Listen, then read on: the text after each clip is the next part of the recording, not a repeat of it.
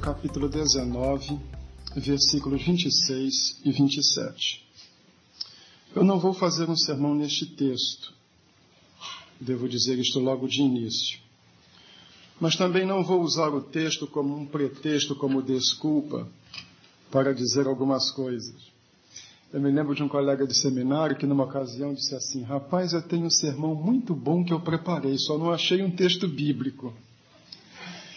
Não vou fazer isso, ter algumas coisas para dizer e procurar um texto. Mas eu quero estudar com os irmãos este assunto. A igreja, mais uma família do que uma instituição. Então eu coloquei estudo bíblico. E alguém vai dizer, ah, um estudo bíblico de manhã? É, mas eu prometo que não vou ficar naquele estilo. O que, que você acha? Quero considerar com os irmãos alguns pontos que eu julgo fundamentais para que a Igreja de Cristo tenha uma visão correta de sua missão, do seu propósito aqui na Terra. É uma filosofia de ministério que eu tenho, e se isso parece muito pedantismo, não é, dito com simplicidade, foi a base de um dos meus livros intitulado A Igreja com Carinho, que é uma declaração de amor à Igreja e uma proposta de uma filosofia de ministério.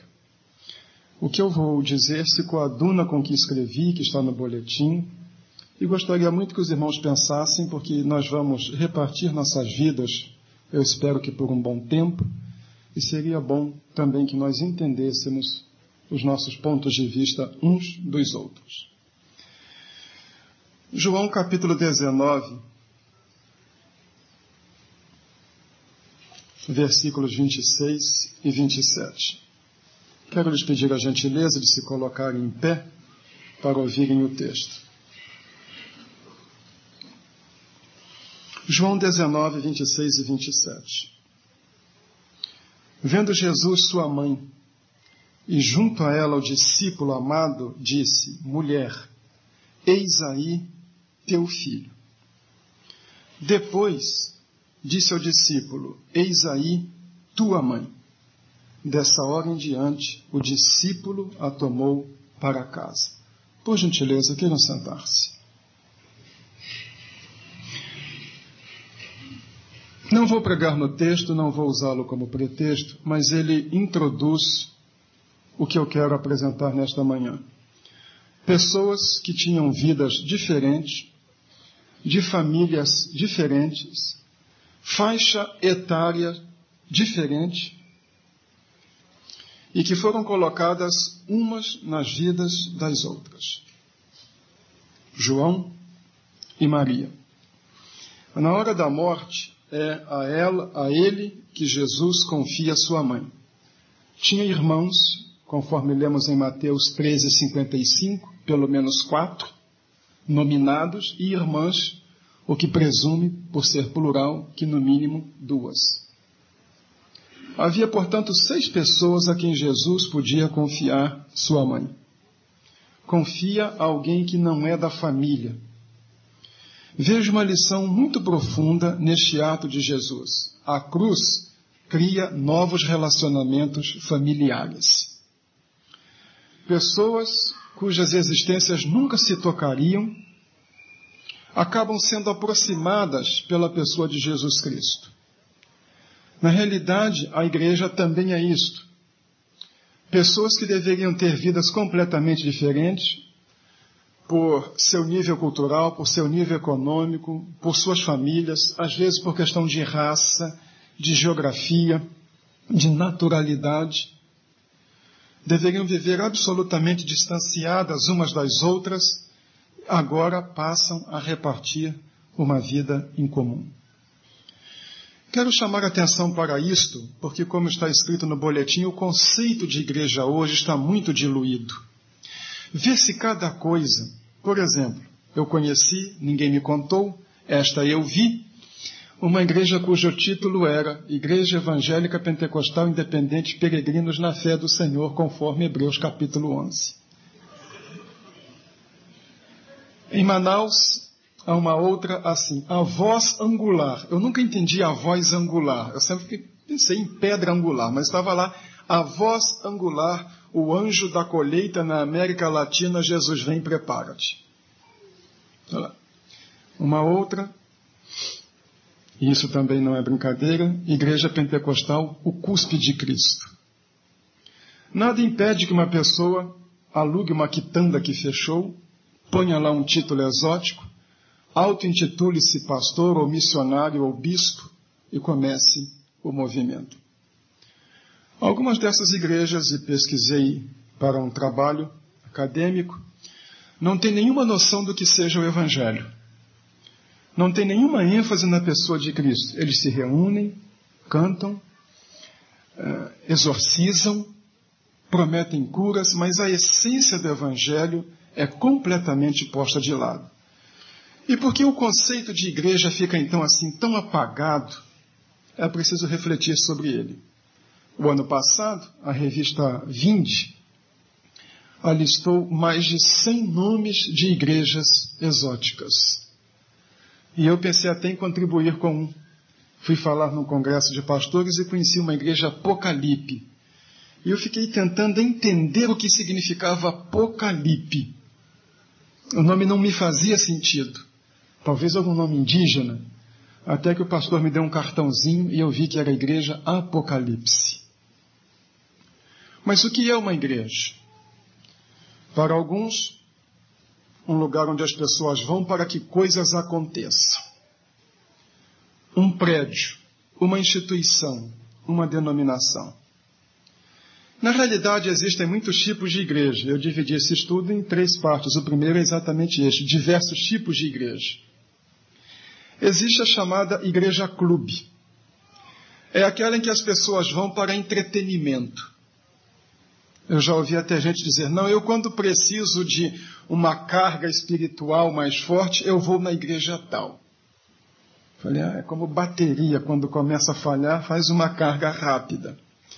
As pessoas vão para entretenimento, elas não têm compromisso com um programa, elas não têm compromisso umas com as outras, elas estão em mera convivência social. Existe também a igreja associação. As pessoas buscam o bem comum, ajudam-se umas às outras, mas são grupos fechados em si mesmos, sem qualquer compromisso com o mundo. Quem nunca ouviu, e minha esposa e eu fomos criados numa assim, falar da igreja colégio interno. É aquela de regras, de policiamento, de microética, cuidando da maquiagem feminina, da cosmética, do brinco, do comprimento de saia. Eu me lembro até de um pastor que, pela manhã, se escondia atrás de um arbusto na igreja, lá no Rio de Janeiro, para ver os crentes que passariam pelos fundos da linha do trem sem pagar passagem.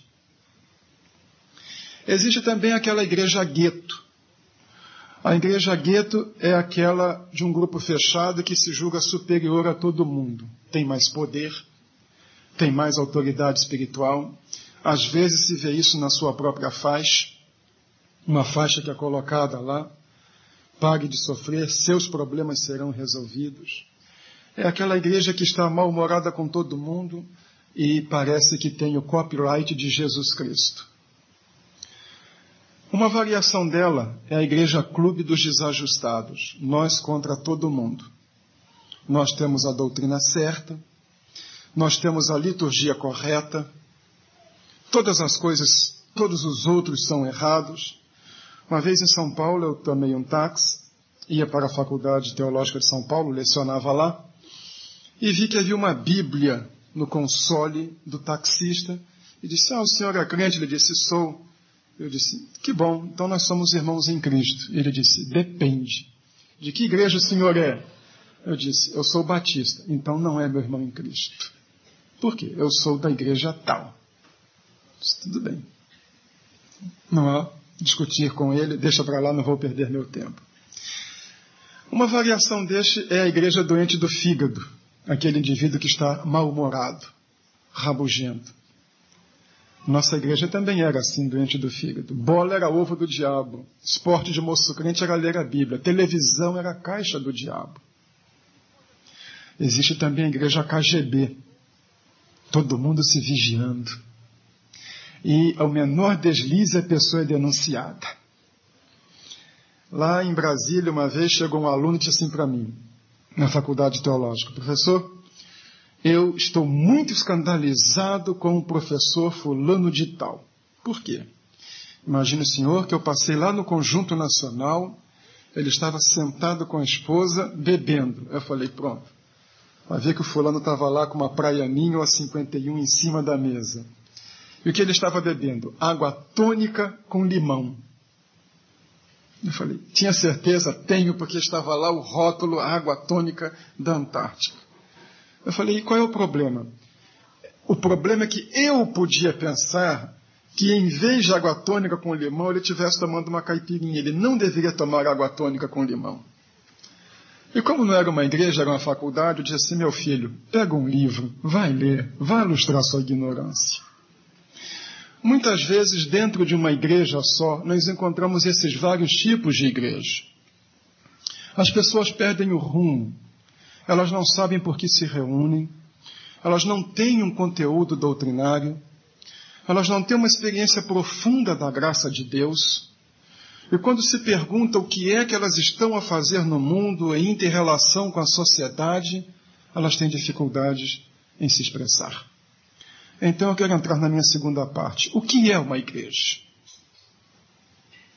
Eu definiria a igreja como um grupo de pessoas que conheceu a graça de Deus na pessoa de Jesus Cristo, creu nele de todo o coração e comprometeu-se com ele. Acima de tudo, a igreja é um grupo de pessoas que tem experiência com Deus, que conheceu Jesus Cristo, que provou a sua salvação. Mas não apenas isto, que agora está comprometido com o propósito de Deus em deixar marcas neste mundo. A igreja não é um acidente. Em Efésios, capítulo 1, versículo 4, quero me acompanhar até lá, nós temos uma das passagens mais extraordinárias de Paulo ao falar das origens da igreja. Efésios 1:4.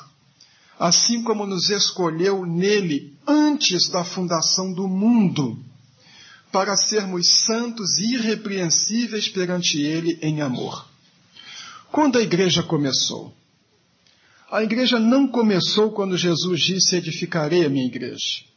A igreja não começou no dia de Pentecostes, funcionalmente sim, mas idealmente, em termos de ideia, de planejamento, a igreja surge na eternidade no coração de Deus. Ele nos escolheu antes da fundação do mundo.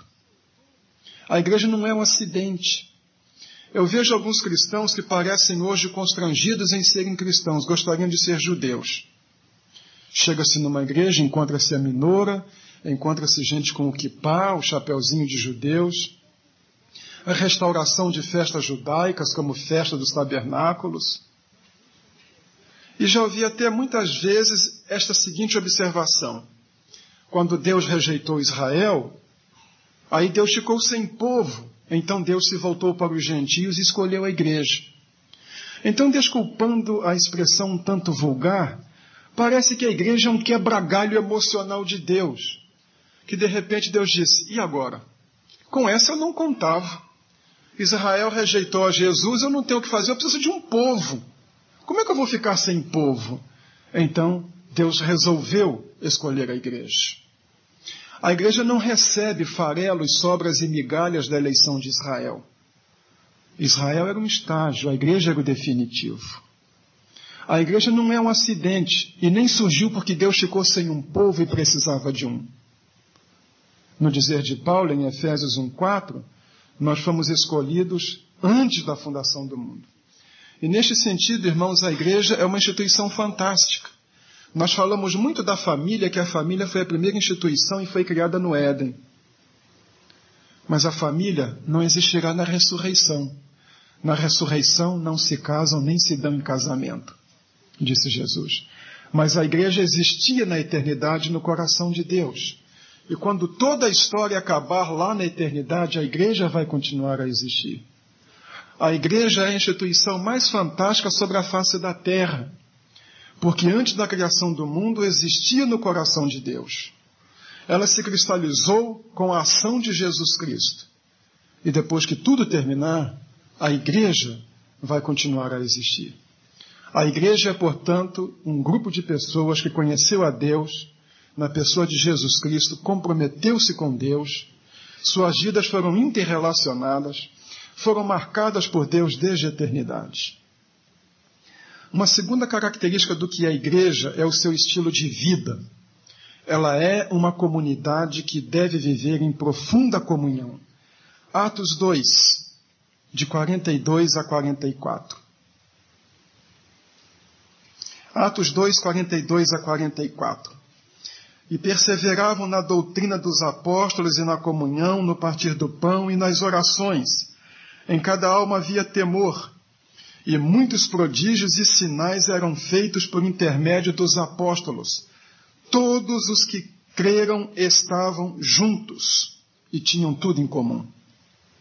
Atos 4, 31 em diante, até 37. Atos 4, 31, 37. Tendo eles orado, tremeu o lugar onde estavam reunidos, todos ficaram cheios do Espírito Santo, com intrepidez anunciavam a palavra de Deus. Da multidão dos que creram, era um o coração e a alma. Ninguém considerava exclusivamente sua nenhuma das coisas que possuía, tudo, porém, lhes era comum. Com grande poder os apóstolos davam testemunho da ressurreição do Senhor Jesus, e em todos eles havia abundante graça.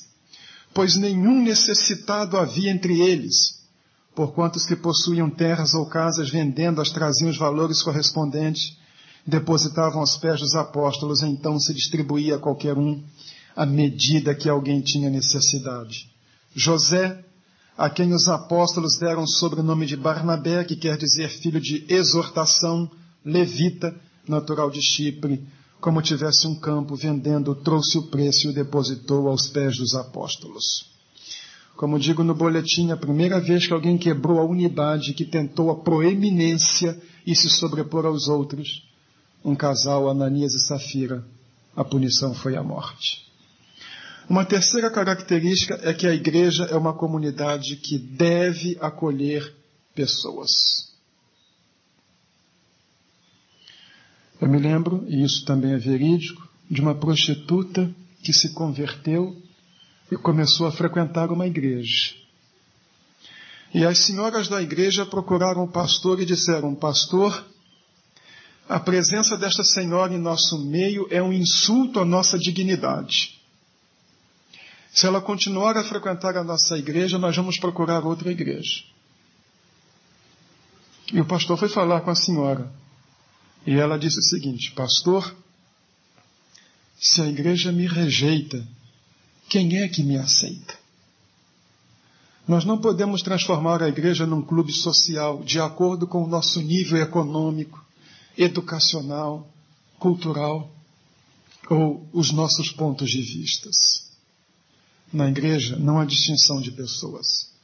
A verdadeira igreja cultiva aquele sentimento de ser uma caverna de adulão. Quando Davi se escondeu na caverna de Adulão, o texto diz que tudo quanto foi desajustado procurou por Davi e se agregou a ele.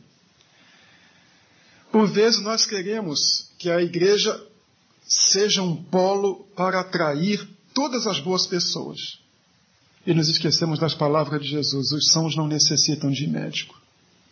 Se as pessoas desajustadas, com problemas, em crise, com um padrão moral que nós reprovamos, com conduta com a qual nós não concordamos, não se sentem atraídos pela igreja, a igreja está sendo mais censora do que mão amiga. O que é marcante no ministério de Jesus é que, apesar de ter um caráter totalmente santo, ele era uma pessoa para quem todos os desajustados e pecadores acorriam. Porque sabiam que, apesar do seu caráter, ele tinha sempre uma palavra de amor. Ninguém bateria a porta de um fariseu pedindo ajuda no momento de falha. Mas é muito significativo que Jesus se sentisse tão bem com estas pessoas e se sentisse tão desconfortável com os fariseus. Uma quarta característica que eu gostaria que os irmãos gravassem é que a igreja é a família de Deus. O texto que lemos em João nos mostra isto. A cruz cria uma nova família. A cruz reúne pessoas que estavam sem nenhuma similitude de vida. Não a confiou sua mãe aos irmãos, mas confiou a João, que era alguém em quem ele confiava. Nós precisamos nos ver como uma família. Eu costumo dizer que eu me converti primeiro à igreja, depois a Cristo. Eu não entendi nada que o pastor pregou quando cheguei na igreja a primeira vez. Geralmente os pastores são incompreensíveis. Mas eu entendi o povo. Eu vi a alegria do povo. Eu era um adolescente. Quando acabou o culto, os adolescentes todos vieram falar comigo. Eu tinha perdido a minha mãe, estava meio sem rumo, e fiquei impressionado com o carinho que aquelas pessoas que nunca tinham me visto manifestaram. Durante a semana telefonaram, querendo saber se eu ia voltar à igreja, se precisava ir me buscar. Lá pela terceira ou quarta vez é que eu entendi o Evangelho. Mas eu entendi primeiro isto: este é o lugar de que eu preciso. Quando a igreja é uma família, no mundo de divisões, de amargura, de gente machucada, desajustada, as pessoas se sentem bem na igreja. E isso é um desafio para nós. Valorizar mais laços pessoais do que instituição. Valorizar mais relacionamentos do que os nossos princípios. Por vezes, nós pensamos no prédio, pensamos no programa, mas não pensamos nas pessoas. Eu fico muito receoso quando vejo um líder cristão dizer assim: Eu não sirvo aos homens, eu sirvo a Deus. Não, não é assim. Nós servimos aos homens. Porque Deus, na cabeça de muitos, é um conceito abstrato. Mas o Senhor Jesus não disse que Ele está no templo. Ele disse: Quando fizerdes a um destes pequeninos, a mim o fizestes é quando ajudamos um preso, quando ajudamos um carente, uma viúva, um órfão desajustado. Ele está nos que sofrem. Tenho também muito receio de muitos cânticos nossos que são tão místicos, que ele está entronizado entre os querubins, ele está acima das nuvens, ele está em tanto lugar, mas ele disse que ele está nas pessoas. Quando fizerdes a um destes pequeninos, a mim o fizestes. O texto de Mateus 25, de 31 a 46, é muito claro para nos mostrar se queremos servir a Deus, não serviremos com palavras, mas nós o serviremos no serviço ao próximo e ao irmão.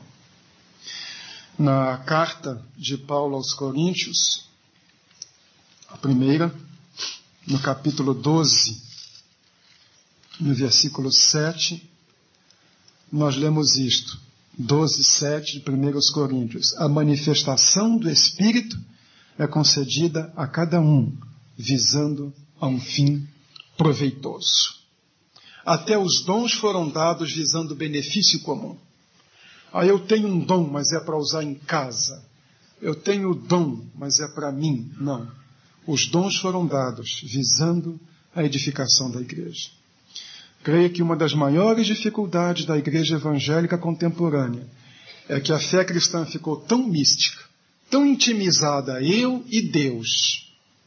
Ficou tanto em termos de meu relacionamento com Deus, que nós nos esquecemos dos irmãos.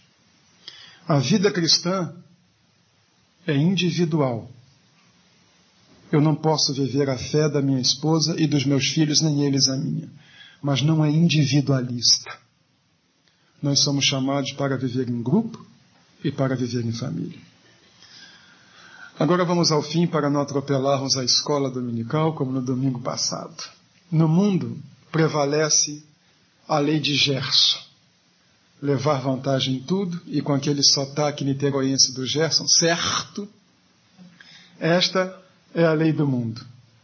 Vamos levar vantagem em tudo. Na igreja, deve prevalecer a lei do amor. Cada um de nós deve saber: eu fui salvo por Jesus Cristo e colocado dentro da família de Deus. Eu recebi irmãos que valem tanto aos olhos de Deus quanto eu. Cristo também morreu por eles. Um crítico austero fez duas observações muito duras, mas muito verídicas sobre a igreja. Primeira, a igreja é o único exército do mundo que atira nos seus próprios soldados. Não se faz isso não, né? E às vezes nós trocamos chumbo uns com os outros. E o segundo comentário, a igreja é o único exército do mundo que abandona seus feridos para morrer. Tem problema? Corta, bota para fora, livra. Está dando muito trabalho.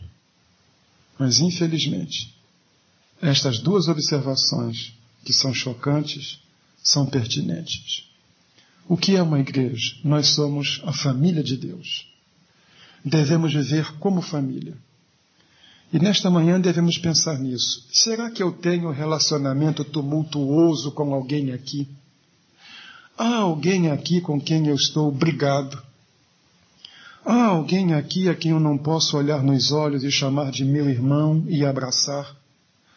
Há alguém aqui a quem eu não possa estender a mão e cumprimentar com efusividade?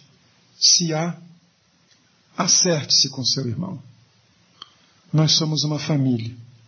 E uma casa dividida, nas palavras de Jesus, não subsiste. Para que uma casa subsista, é necessário que haja união. Diz Eclesiastes que o cordão de três dobras não se quebra tão depressa. Quando há unidade, quando há fraternidade, a graça de Deus se manifesta. Como está no boletim, tenhamos programas tenhamos atividade, tenhamos princípios, mas não nos esqueçamos que por todo o Novo Testamento a ênfase está nos relacionamentos. Nós somos uma família e devemos viver como uma família, a família de Deus.